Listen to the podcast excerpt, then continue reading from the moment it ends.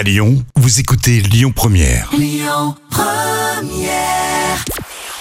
Bonjour à tous, c'est TF1 qui s'est imposé hier avec Camping Paradis qui a rassemblé près de 4 millions et demi de personnes. Ça représente 27% de part d'audience. Derrière, on retrouve France 2 avec Black Mirror. Euh, France 3 complète le podium avec La Cage Dorée. Un The Voice du commentaire sportif, c'est l'idée lancée euh, par Canal+. Ça s'appelle Au micro.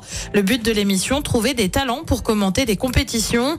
Euh, Côté jury, on retrouve des noms connus comme Hervé Matou du Canal Football Club ou encore David Ginola et Laure. Le gagnant de l'émission devrait se voir proposer un contrat dans la rédaction des sports de Canal+, pour la saison 2024-2025. À noter que les candidats n'ont pas le droit d'être journalistes professionnels. Les inscriptions sont ouvertes. Et puis on change de registre radicalement en passant dans celui de la télé-réalité avec les 50. L'émission va revenir pour une deuxième saison. Le tournage a débuté hier. Forcément, qui dit tournage dit nom de candidats dévoilés.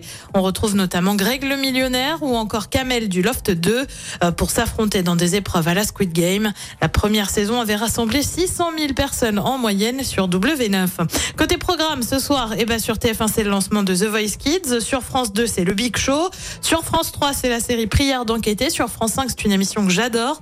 Les routes de l'impossible en Inde. Et puis sur M6, on retrouve Zone interdite consacrée aux croisières autour du monde. C'est à partir de 21h10.